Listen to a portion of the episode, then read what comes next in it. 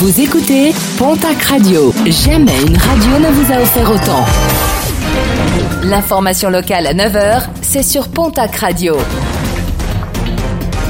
Bonjour Jean-Marc Courage Sénac. Très belle matinée. Les routes des Hautes-Pyrénées endeuillées. Un véhicule conduit par une dame âgée de 86 ans s'est retrouvé coincé hier en milieu de journée entre les deux barrières du passage à niveau non loin de la gare d'Aussin. Un TER qui assurait la liaison entre Toulouse et Bayonne l'a alors percuté. La conductrice a perdu la vie dans cet accident. Une enquête a été ouverte. Un jeune trentenaire interpellé la semaine dernière à Bagnères de Bigorre. Il est euh, l'auteur de pas moins de 9 délits, multiples vols à l'étalage, vol de carburant, tentative de vol ou dégradation.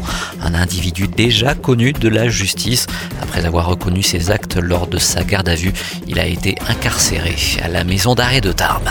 Deuxième baptême pour le rond-point de l'A64 à Ibos, récemment rénové avec un deuxième accident en quelques semaines.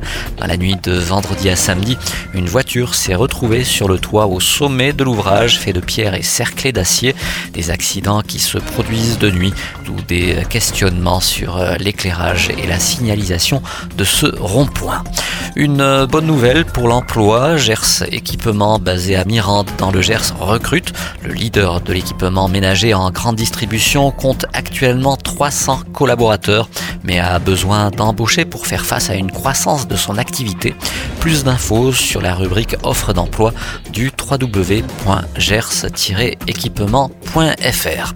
Et puis en sport canoë-kayak, le banniéré Boris Neveu représentera la France au JO de Tokyo, reporté en 2021.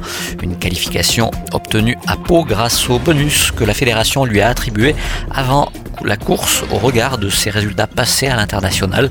Pour doubler le kayakiste, ses adversaires devaient remporter deux courses sur trois dans les sélections du week-end qui se sont déroulées au Stade d'eau vive à Pau. À noter également les qualifications du béarnais Martin Thomas et des béarnaises Marie-Zélia Lafont et Marjorie Delassus.